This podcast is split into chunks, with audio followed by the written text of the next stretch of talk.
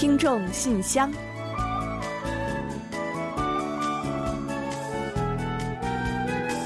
传递温情，分享感动。听众朋友们，大家好，我是李璐，欢迎您收听《听众信箱》节目。听众朋友，大家好，我是婉玲，非常高兴啊，又到了每周一期的信箱时间了。在炎炎夏日里穿着清凉舒适的上班，应该是不少人的心愿吧？啊，这几年啊，先后有一些韩国公共机构和企业呢，开始允许员工夏天呢穿的简单随意一些来上班。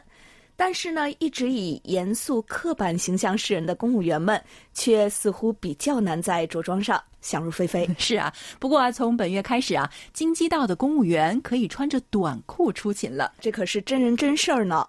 褪去了一水的西裤和单色的衬衫，多了一种邻家大叔的亲切感和轻松感。也很温暖哦。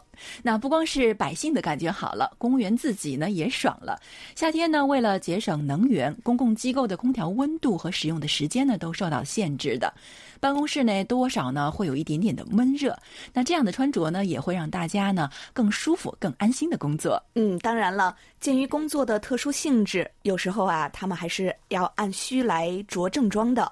还有呢，就是穿的短裤啊，要是端庄一些的，不可以呢过于的暴露和华丽。拖鞋和无袖上衣啊，也最好不要穿。嗯，也就是说啊，给你自由，但一定得在得体的范围之内。那我觉得这个措施其实非常值得推广。那像在我们 KBS 啊，着装呢要求就比较随意，所以呢我们就比较开心呢。是啊，虽然大家呢现在看不见啊，但是呢我俩今天啊就穿的是很轻松、很凉快了。嗯，呃，也让我们呢带上这份活力和清凉。现在呢就赶紧一起来正式开启今天的。听众信箱，也为听众朋友们送去一份夏日的清爽吧。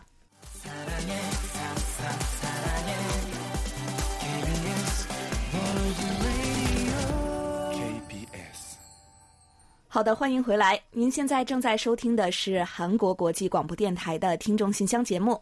接下来呢，我们来预报一下今天节目将播出的主要内容。本期节目呢，依然还是有韩广动态、来信选读和生日祝福等几个小栏目。在生日祝福栏目中啊，我们将一起分享一段楚昌荣听友提供的人生感言。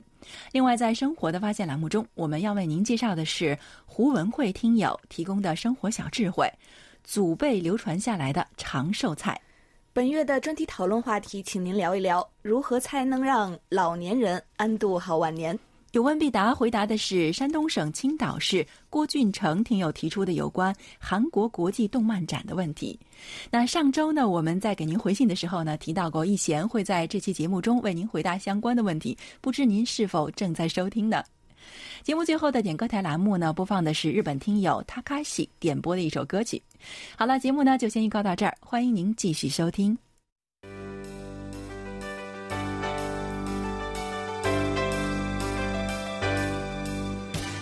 听众朋友，欢迎进入今天节目的第一个环节——韩广动态。首先呢，韩广年度最重要的调查——二零一九海外听友满意度调查呢，已经从七月一号开始了。线下的调查时间是七月一号到九月十六号，线上调查时间呢是七月十六号。到七月的二十九号，嗯，大家要听好日期啊。那近期啊，我们已经为一百位听友寄出了纸质版的满意度调查表，所以呢，烦请您收到之后啊，抽出一点点宝贵的时间为我们填写，然后呢，尽快回寄给我们。大家都知道，听友满意度调查对我们来说啊是非常非常重要的，既能反映出大家的收听情况，也是我们改善广播服务的重要依据。所以呢，还要请各位听友多多帮忙，多多为我们填写。嗯，要多多的拜托各位听友了。那因为调查表数量有限呢，所以啊，我们没有办法为所有的听友们一一的寄出。请没有收到的听友呢，能够积极的参与我们七月十六号开始的线上调查。满意度调查是我们国际广播最重要的活动之一，所以呢，真诚的期待您的参与。特别是我们的监听员们，请一定多多的支持一下。我们呢，也将抽取部分听友来赠送精美的奖品。另外啊，这里呢还有一个好消息呢，要分享给短波广播的听众们。那去年呢，我们的金堤发射站出现了故障，维修耗时数月，最终于近期完成了修复的工作。那七月八日开始到七月二十八日期间呢，我们将进行六零九五千赫的试播，欢迎大家啊，在北京时间十九点半到二十点半准时收听。嗯，也请各位听友呢，尤其是还要再多多的拜托我们的监听员们，把您的收听情况啊反馈给我们，供我们参考和改进。此外呢，我们的第四届用韩语制作视频征集展预赛的报名，还有上传视频的时间呢，将持续到下周的七月十一号。时间啊不算多了，请大家呢抓紧时间，赶紧参加。嗯，是啊，只剩下五六天的时间了。那把您身边的韩国元素呢写成韩语文稿，并录制视频，然后上传到我们的指定邮箱和网站就可以了。那如果您还是不是太了解详情呢，可以参考我们官网的活动主页以及我们的新浪微博 KBS Word Radio。在这里呢，还是想要做个小广告啊，请大家关注我们的微博，并且多多转发和留言点赞哦。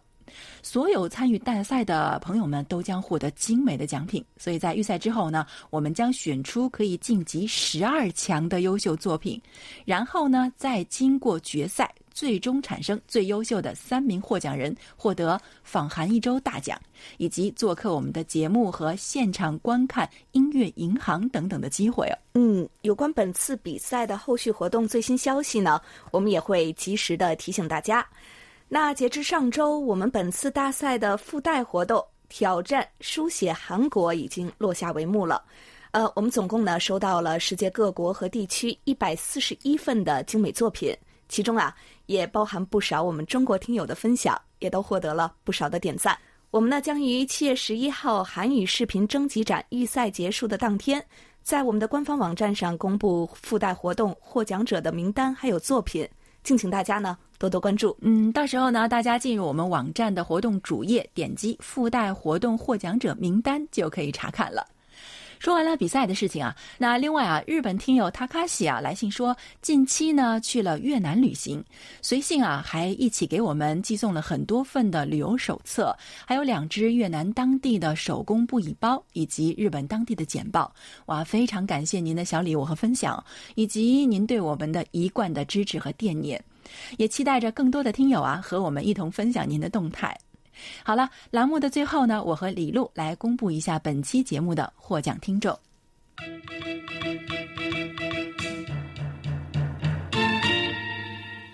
幸运听众是日本的塔卡西听友，热心听众是北京的张艳秋听友。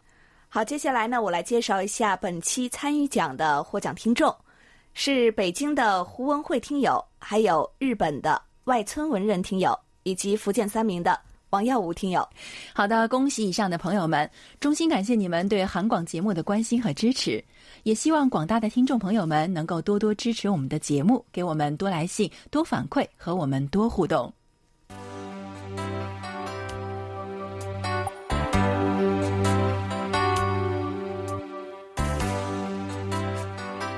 听众朋友，接下来进入来信选读时间。今天呢，继续为大家选播几位听友的来信，并且呢，解答听友们提出的问题。首先呀，我们向大家介绍一下我们的联络地址。我们的联络地址是韩国首尔市永登浦区汝矣岛洞汝矣公园路十三号 KBS 韩国国际广播电台中国语组，邮编是零七二三五。您还可以发送电子邮件，地址是 chinese at kbs 点 co 点 kr。上网收听的听众朋友们要记住我们的网址：word 点 kbs 点 co 点 kr。上网收听的听众朋友们，请记住我们的网址哦：word 点 kbs 点 co 点 kr。如果您在后边加个斜杠 Chinese，就可以直接进入我们的网页了。嗯，欢迎大家呢多多利用我们的各种联络方式。那在节目最后的点歌台环节呀。我们也会再来重复一遍刚才我们所说的，包括地址、还有邮箱、网址等等个人信息。那没有记下的听友呢，请您准备好纸和笔，届时呢留意一下。所有来信的听众朋友，请把您的姓名、地址和邮编写清楚，最好呢字迹工整。使用电子邮件给我们写信的听友，请附上您的详细通信地址。还有您的姓名和 ID 编号，以便我们登记还有联系。好的，接下来啊，就让我们一起分享一下今天的第一封来信。今天首先要跟大家分享的是天津市南开区的冯杰听友的来信，他在信中是这么说的：“KBS 韩广的各位老师朋友们，大家好！一转眼呢，就到了六月份了。六月最大的热点莫过于高考了。”像往常一样啊，全社会都动员起来，开启了为高考学子们保驾护航模式。这一过程中，当然仍然会出现了走错考场、弄丢身份证等等的紧急情况。但是啊，在大家齐心合力的帮助下，学生们都顺利的进入了考场，没有耽误一分一秒。不过，今年给我有一点不同的感受，就是好像不像往年对待高考这一话题那么注重了。当天电视和报纸中有关高考的报道都变少了，我想呢，这应该也是大势所趋吧。高考虽然是每个人一生中最重要的考试，但不是唯一的考试。以后人生中所面临的困难与坎坷还会有很多，全社会给他们的压力少些，他们自己的压力也就相应变少了。祝福所有孩子们都能取得理想的成绩。嗯，是的，我们也都知道呢。每年六月，中国呢都要迎来高考和中考这两个大考试。那其实啊，我觉得高考也许是最最重要的了吧，更是全民总动员呢。那不仅是考生，还有考生的家长，所有的机构和社会成员呢，都在为了这个保证考试顺利进行而努力。其实呢，不只是中国吧。那常听我们节目的听友啊，一定知道啊，韩国每年十一月的高考也是非常重要的考试。不过跟中国有一点不同的地方呢，是韩国的高考呢，在一天之内就要考完。那考生啊，要一天要考完所有的科目，真的是压力够大的。那那一天呢，全国上下呢，当然也是充满了紧张的气氛。那像地铁和公交呢，都会在考试开始之前的早上集中运行，还有政府机关呢，会推迟一个小时上班。为了配合这个英语听力的测试啊，连飞机的起降都被叫停了，真是全国晋升啊，够厉害吧？那所以说啊，对于韩国人来说呢，高考呢也是一个人生大考了。那现在呢已经是七月初了，想必中国参加了高考的考生们也都知道了自己的成绩，那基本上完成了志愿填报。所以呢，我们就在这里呢就祝福啊，所有的考生啊都能被自己想去的学校录取。另外，冯杰听友在信中还说啊，刚刚过去的六月十七日，四川宜宾地震呢，牵动了每个中国人的心。此次的地震预警系统呢，起到了很大的帮助。那每个人呢，也应该学会紧急的处置措施，比如说地震来了的时候呢，不要使用电梯，不要靠近门窗，选择空间小但是不易塌的地方躲避等等。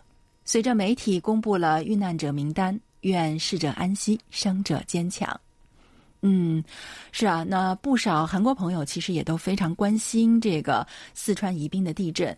那当地的大陆地震预警网呢，提前预警，跑赢了地震波的事情啊，也非常的令人赞叹啊。据说是提前二十秒发出预警呢，就可以减少百分之六十以上的伤亡。而当时呢，有的地区啊，我听说提前六十秒就已经得到了预警啊，真的是厉害了，必须点个赞。啊！但愿在这些技术和防灾系统以及人们的共同努力之下啊，天灾人祸能够远离我们的生活。啊，说完地震啊，我觉得，哎，我们还是来说点高兴的事儿吧。那大家都知道呢，我们韩广啊正在进行着“话说韩国”用韩语制作视频大奖赛的活动。那冯杰听友说了，今年韩广举办的“话说韩国”活动呢，我已经参加了。虽然自己水平不高，但还是那句话。重在参与，那希望大家呢都能积极参加，勇于挑战自己。那也祝福活动圆满成功。嗯，没错，如果我没有记错的话，冯杰听友啊，应该是我们听友中第一个发来参赛作品的听友，内容呢也是相当的新颖有趣。虽然不知道最后呢是否能够获奖啊，但您说的对，重在参与嘛。只凭这一点啊，您已经是我们心目中的冠军了。另外啊，希望参与这个活动或者是想要参与这个活动的朋友们，一定要抓紧时间呢。那刚刚我们在动态中也跟大家提到过，这个活动的报名参赛的时间是截止到七月十一日，剩下呢没有几天的时间了。关于具体的要求呢，您可以去参考一下我们的官网。那我们呢在这里静候各位的作品啊。好的，再次感谢冯杰听友的来信。嗯，呃，据说呢，往年啊，到了这个比赛的最后一些日子呢，也是参赛人员大量增加的时候。嗯，在此呢，我们也提醒大家啊，注意时间啊，是截止到七月十一号，没错，不要错过了。然后呢，还有就是夏季是台风、暴雨等自然灾害的高发期，我们呢也提醒您出行还有呃在家中呢都注意安全。好，接下来呢，我来介绍一下北京市张艳秋听友的来信，他说。亲爱的主播和各位老师们，你们好。每年四月到五月，北京城的杨树为了展示它怒放的生命，向人们宣示它的存在，不停地倾吐它漂亮的杨絮。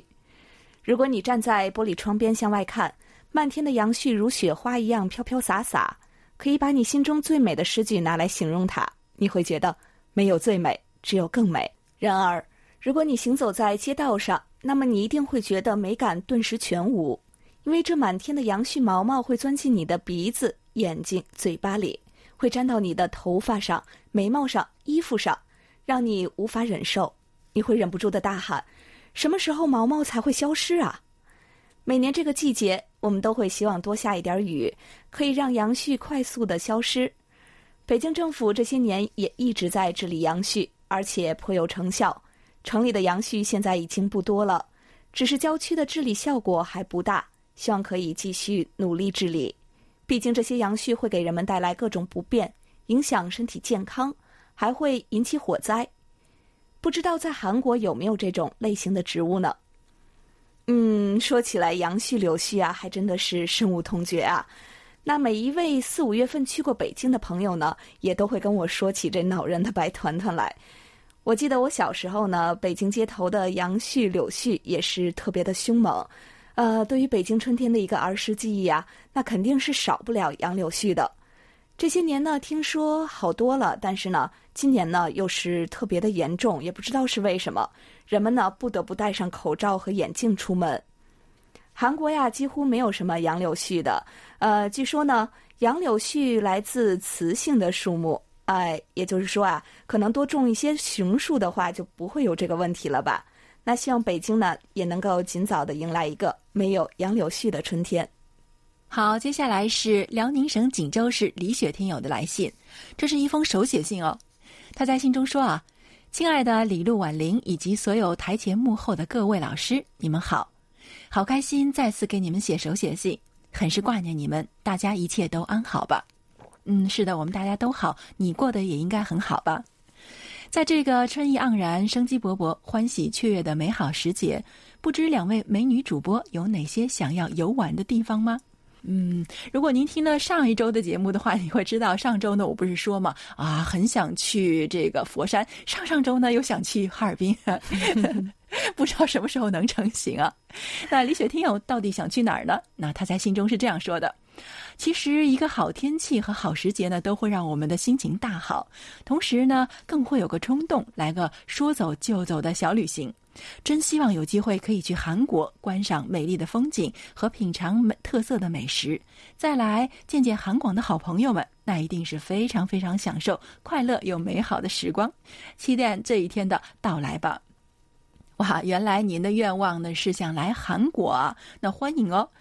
要是韩国没有那么多好玩的地方，也不是很好有好吃的东西，也并那么好买的话，其实我也不好意思每次都在节目里欢迎大家来吧，来吧，来吧。那韩国真的是个特别棒的国家啊，所以呢，真的是不光是李雪听友呢，也欢迎所有的听友呢都来韩国看看，真正的来这里玩一玩，你会知道我说的是没错的。那啊，李雪听友呢还在信中说啊。那在此之前呢，我收听了一期《韩国万象》，那其中是介绍了韩国人和汉字。徐教授呢对汉字研究的非常透彻，那从中可以看出韩中文化交融，另外情谊的连结。同时呢，也我要祝福韩中两国的文化呢魅力能够世世代代的传承下去，民族的精髓也更加的灿烂和辉煌。嗯，您说的对。那韩中两国的文化交流真的是源远流长。那韩国在古代呢有一段时间呢是使用过汉字的。那现在呢，很多中小学呢还开设有一个叫汉文课，就是韩文说是汉文，就是汉文课。那我呢有机会呢翻了一下这个汉文课本啊，看了看，哇，还并不容易呢。那另外呢，还有李雪听友说了，他说啊。最后呢，我想再说一下，今年韩广的新年台历呢，至今我还没有收到。如果有备份的话，能不能再烦劳你们给我邮寄一份？因为没有韩广台历的伴随，总觉着缺了点什么，麻烦你们了，谢谢。最后呢，祝大家生活美满，家庭幸福，万事如意。嗯，关于台历嘛，那当然了，没问题啊。我们还是有一些台历的，所以呢，我们已经跟汉斌了解了一下，他说呢，已经是给您寄出了，所以呢，您近期呢可以去留意一下台历呢。如果其他的听友呢有需要，也可以来信跟我们索取，我们会满足您的需求的。好的，再次感谢李雪听友寄来的这封手写信，在这里啊，也祝您身体健康，心想事成。好的，谢谢李雪朋友。好，接下来呢，我来介绍一下北京市卢欢丽听友的一封来信。他说：“今天是六月二十五号，北京晴，三十六度，昨天四十一度，都热冒烟了。晚上呢，都睡不好觉了。不知首尔如何？白天多喝水，别中暑。我这一个班下来，衣服全湿了，夏天真不好过。本周中波幺幺七零千赫效果不错，短波六零六五。”八点后听不到，只能听前半个小时的节目。本周，习主席对北韩进行了友好访问，双方就共同关心的话题进行了交流，有利于东北亚的和平与稳定。还有一个好消息，我的老家通公交了，以前从家到县城二十五公里要七八元钱，现在只要两元。农村交通在中国并不普及，现在我们村不仅有超市，而且实现了快递进村。这几年盘锦农村变化很大，农民的日子一天比一天好。欢迎你们有时间来玩，看看盘锦的新农村。今天先写到这儿，下周再谈。嗯，每次看到天气预报上介绍盘锦当地的天气情况啊，我就会想起卢欢丽听友来。那刚刚呢，婉玲说啊，呃，像佛山呀这些地方呢是她的旅游 list。我想呢，如果有一天。我能够到盘锦去看一看的话呢，其中有一个情怀呀，肯定是您给的。那祝愿您的家乡呢发展的越来越好。最近呢天气日渐闷热了，刚刚呢看到您一句要冒烟儿了，还是不禁一笑。夏天呢确实是一年比一年难熬，那最恐怖的呢是最热的时候还没来呢。现在呢，呃，就已经是眼巴巴的盼着秋天的到来了。那尤其呢是希望在户外的朋友们呀，一定要多加的关注身体健康，小心中暑。呃，这些天呀，韩半岛成了最受瞩目的一个地方了。北俄、北中、韩美、美北，甚至呢南北韩和美国三方啊，为了解决北韩核问题呢，相聚一堂。一系列的互动啊，正逐渐的把韩半岛引向和平的正轨。人们都期盼着能有一个好的结果。呃，虽然导出这个结果呢，可能要经历一些波折，但是呢，只要有各方的同向努力，相信呢这一天不会太遥远的。也请所有的听众朋友们和我们一起来祝福韩国，祝福韩半岛早日迎来永久的和平。啊，真的要想愉快的、不冒烟的度过夏天，的确是需要注意防暑的，是吧？哎，所以像我们这种能长期在室内的工作的人呢，真的是比较幸福的，很幸福，是吧？对啊，所以呢，我们也感谢刚才卢焕林听友的提醒啊，也要再次感谢来信与我们分享的所有听友。那本周的听众来信啊，就先介绍到这里。下面呢，就让我们一起进入一周最甜蜜的单元——生日祝福，为下一周过生日的朋友们送去我们最美好的祝愿。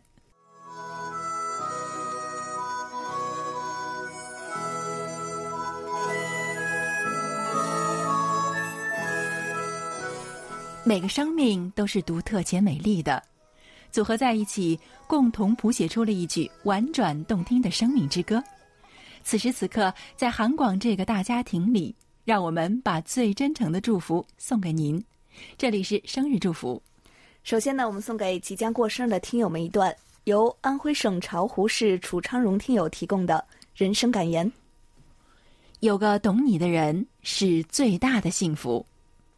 有个懂你的人是最大的幸福。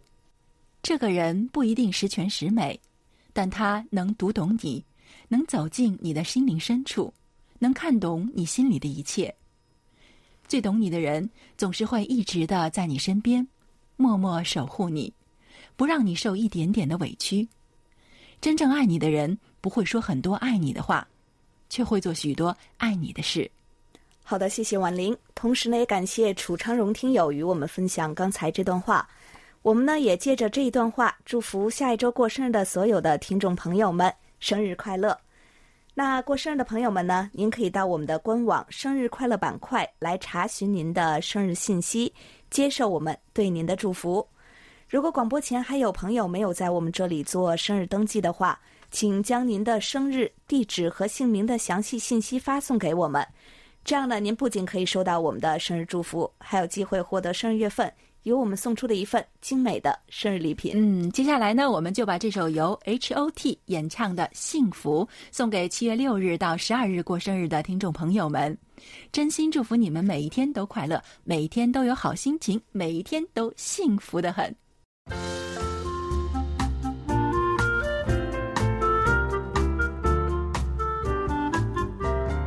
生活中的点滴值得发现，生活中的小精彩无处不在。让我们做您的小助手，带您去了解生活中那些您不熟识的小窍门、小秘诀，给您的日常多一点温馨的提示。欢迎大家进入生活的发现。现代人呢都非常讲究健康生活，多吃蔬菜对身体好呢，已经成了共识了。那么，到底哪些蔬菜有延年益寿的作用呢？今天啊，我们就来介绍一下北京市胡文慧听友提供的祖辈流传下来的长寿菜。嗯，说起长寿，您一定要竖起耳朵来听一听了啊。首先呢是小白菜，小白菜呢有助稳定血压。小白菜呢又名为上海青或者是油白菜，是钾元素的一个最佳的来源。而钾元素呢，有助于增长肌肉和保持血压处于正常的水平。它还富含多种的维生素，能够增强免疫系统的功能。增加白血球的活性和降低人体对毒素所产生的反应。嗯，而且我觉得小白菜好吃不贵，特别亲民，是吧？对，家常菜了。对啊，每次去饭店，家常自个儿不能做，不会做，去饭店都要点小白菜。那另外呢，就是橄榄油，那可以保护关节肌肉。那如果您有这个肌肉还有关节酸痛的症状啊，不妨在炒菜的时候呢放点橄榄油，因为橄榄油中呢含有这个具有消炎作用的橄榄油辣素，能够消炎止痛。嗯，还有一种呢也是家常菜，甘蓝菜可以护心降压。甘蓝菜呢含有一种能够对癌症起到控制作用的化合物。研究人员认为，这两种化合物能够抵御癌症，对心脏起到保护作用，降低血压，增强骨骼力量和减轻人体内的炎症。甘蓝菜呢，还富含叶黄素和玉米黄质。这两种抗氧化剂有助于预防眼部疾病和与老化相关的视力丧失。嗯，那我得多吃点儿。这电脑和手机一个都舍不得不看，只好在保护眼睛上面多操点心了。那还有呢，就是芦笋啊，芦笋可以护心。芦笋对于心脏血管呢有着非常好的作用，能够降低血脂浓度，软化血管。芦笋中富含的这个叶酸啊，能够减少这个高。半胱氨基酸，哇，是不是很多听友跟我一样第一次听说这个词儿啊？那反正啊，它就是一种能够引起发炎的氨基酸，那会增加这个患心脏病的风险。所以呢，多吃芦笋呢，可以减少这种不好的氨基酸。另外啊，吃芦笋的同时呢，也摄入了有益心脏的其他营养物质，就比如说钾。嗯，那听说啊，美国前总统布什和夫人劳拉就最爱吃芦笋。医生称啊，这个不食六十岁的人三十岁的心脏，哇，好厉害，少不了这个芦笋的功劳呢。哎，这是一种神奇的蔬菜哈。还有一种呢是豆瓣菜，哎，减少患癌风险。豆瓣菜呢又称西洋菜或水田芥，一把豆瓣菜呢就能够满足人体每日对维生素 K 的推荐摄入量。如果能够坚持每天都食用的话呢，持续两个月就能减轻白血球所受到的损伤，减少患癌症的风险，使甘油三酯的含量呢降低百分之十。嗯，还有就是葵花籽能够改善鼻炎。现在啊，我发现真的是患有鼻炎的人越来越多了。其中呢，对啊，那有过敏性鼻炎的患者呢，占到了百分之二十到三十。尤其是一到这个春天的时候，哇，你周围总是人看到很多人在这个涕泪长流的。那这个葵花籽呢，含有丰富的维生素 E，能够改善这个过敏的病症。易患感冒的人群呢，同样呢也是易患鼻炎的人群。所以呢，一天一把葵花籽啊，就可以补充身体所需维生素 E 总量的百分之九十。百分之九十哇，这一定得试试。而且呢，葵花籽儿也是好吃的零食嘛。嗯，另外一种啊是圆白菜、益脑。不少人呢只知道大脑喜欢坚果的营养成分，但是其实呢，呃，普通的圆白菜呢，大脑也爱。那因为西兰花、菜花、圆白菜这种十字花科蔬菜中啊，都含有乙酰胆碱，可以健脑、促进记忆。研究表明呢，每天吃两种甘蓝类蔬菜，比如圆白菜，认知功能的下降速度可减慢百分之四十。圆白菜呀，生吃呢效果是最好的了，可用来凉拌、做沙拉。那即使做熟啊，您呢也不宜把它加热过久，以免呢会破坏有效成分。嗯，刚刚我们说到了小白菜，那现在呢又加了一个圆白菜啊，看来这白菜多吃点好，一定是不会白吃的。最后一个呢，就是海带了。那海带呢，可以降血脂。那海带啊，的确是一种营养价值非常高的菜。那专家说啊，因为海带生长在这个海水中，是一种含碘量非常高的海藻。海带呢，还含有这个丰富的粗蛋白、糖和钙等，含量呢是菠菜和油菜的好几倍呢。所以一定得多吃。那听众朋友们，你们是不是已经把我们刚才说的都已经记下了呢？总之啊，多多吃刚才我们为大家介绍的这几种食物啊，对身体是很好的。想要健康，就赶快吃起来吧。好了，听众朋友，以上呢就是我们今天在生活的发现栏目中为您介绍的内容。在此也要感谢胡文慧听友的热心参与。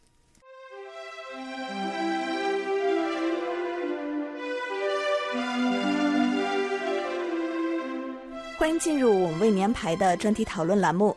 首先呢，要呼吁广大听众朋友们多多给我们来信，聊一聊本月话题：如何才能让老人安度好晚年？下面为您预报八月份的讨论话题。近来啊，延迟退休年龄成为各界热议的话题。受人口结构变化的冲击，延迟退休啊，似乎已经成了大势所趋。但是就业压力、个人和企业的负担，以及社会的不公平现象带来的反对之声呢，也是不绝于耳的。您对于延迟退休的问题有什么样的观点呢？如果延迟退休终将不可避免，您认为最好的方案是什么样的？每月详细的讨论话题呢，您可以到我们的官方网站上找到专题讨论板块来进行查阅。具体的讨论参与办法是：把您的观点、看法写成文章，不要太长。也不要太短，提前邮寄或电子邮件发送给我们。寄送手写信的听友呢，请提前一个月发信；使用电邮发送的听友呢，也请您尽早发送，以便我们能按时在节目中播出。参与讨论的听友啊，将有机会获得韩广的一份纪念品。欢迎大家多多参与。我们本月的话题是：现如今啊，世界很多国家已经提前步入了老龄化阶段，如何才能让这些老年人度过美好的晚年呢？欢迎大家畅所欲言。好的，接下来呢，我们就一起来进入今天的专题讨论。今天我们要跟大家分享的是中国辽宁李洪武听友的观点：老龄化社会是指老年人口占总人口达到或者超过一定比例的人口结构模型。按照联合国的传统标准，是一个地区六十岁以上的老人达到总人口的百分之十。新标准是六十五岁老人占总人口的百分之七，即可将该地区视为进入了老龄化社会。随着独生子女家庭增多、家庭小型化和市场经济的发展，传统家庭养老已经面临挑战。代际之间的孝道、赡养、照顾老人的观念日益淡化，家庭对老人提供最基本生活保障的传统不断削弱，获得子女经济支持的老人比例也下降了，在精神慰藉方面更为缺乏。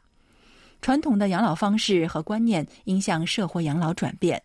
而当前社会养老和社区服务都还非常薄弱，远远满足不了老年人的需要。但当前也存在养老机构总量满足不了需要和养老院利用率不高的矛盾，利用率远远低于发达国家。根据当前家庭小庭化、空巢家庭和独居老人的增加趋势，家庭赡养功能弱化的特点。老年人生活需求、医疗保健是社区福利服务机构中最迫切的需求，而且这个需求不断增加。因此，应建设一批老年福利服务设施，健全社区老年福利服务网络，比如社区医疗保健站、托老所、养老院、护理院、照料中心以及文化活动中心等。要把老年社区福利服务网络建设纳入社区建设中，并且列为重点。以满足不同层次老年人的各种需求。有条件的大中城市应该建立空巢、孤寡老人的社会照料系统，对行动不便的老人提供上门服务，组织志愿者为老人提供看护和日常服务。这些服务也可以是有偿服务。发展以社区为中心的老年服务体系，逐步走社会化、产业化的道路，不仅可以解决老年人及家属的实际困难。而且还可以提供上千万人的就业岗位。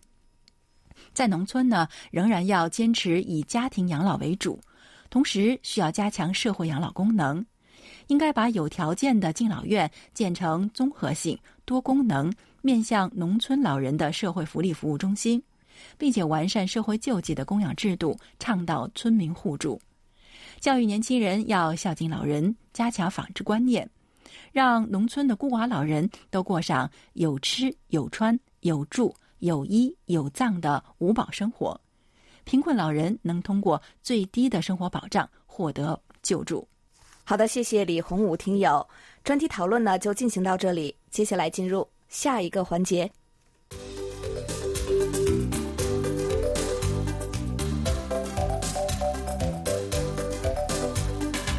有问必答。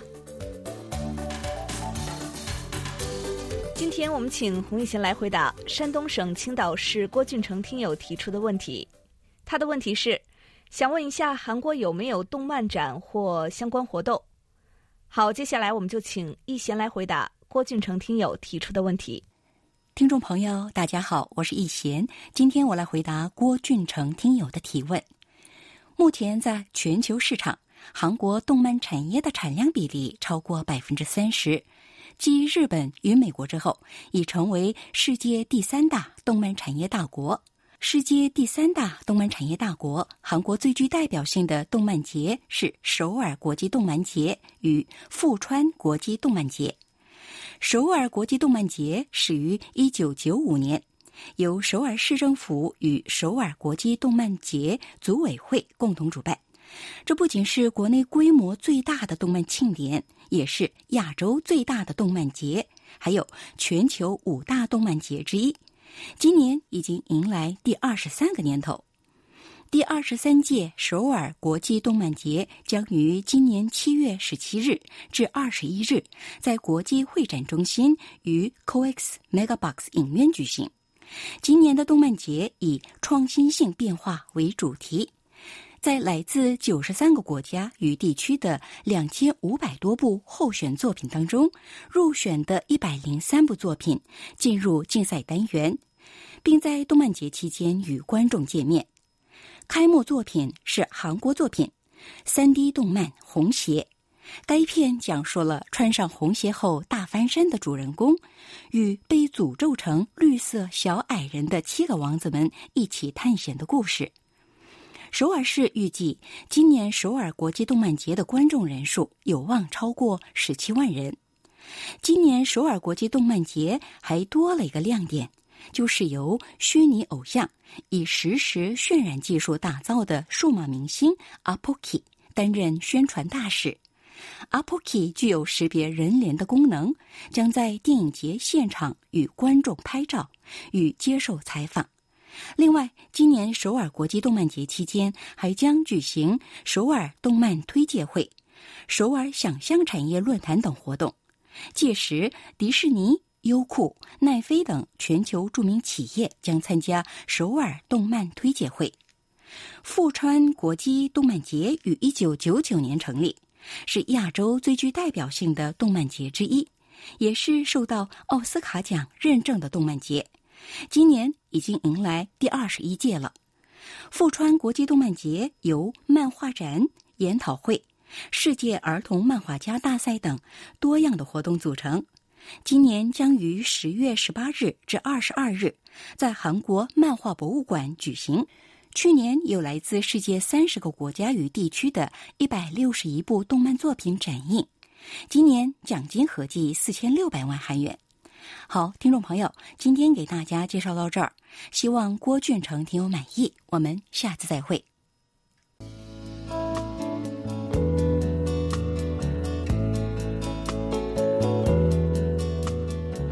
节目最后是点歌台栏目。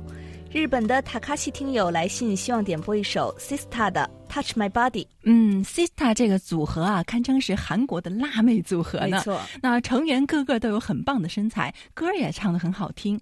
但是很可惜啊，已经解散了哈。不过呢，虽然组合不在，歌曲呢我们还是能听的。相信啊，这首歌还是会触碰到听友们的心底的。还有啊，在这里呢，我们想再提醒大家一下，您可以在应用市场下载我们的 APP KBS World Radio On Air 和 KBS World Radio Mobile，利用手机或者是平板电脑来收听我们韩广的各档节目哦。同时呢，我们也再来播报一下韩广的联系方式：来信请寄韩国首尔市永登浦区汝矣岛洞汝矣公园路十三号 KBS 韩国国际广播电台中国语组，邮编是零七二三五。另外，我们的北京地址是北京市建国门外齐家园外交公寓八杠八四，KBS 韩国国际广播电台中国语组收，邮编呢是幺零零六零零。您还可以给我们发送电子邮件的，那地址是 chinese at kbs 点 co 点 kr。上网收听的听众朋友们要记住我们的网址：word 点 kbs 点 co 点 kr 斜杠 chinese。好了，听众朋友，到此呢，本期听众信箱节目就要在 Sista 演唱的《Touch My Body》这首歌曲中结束了。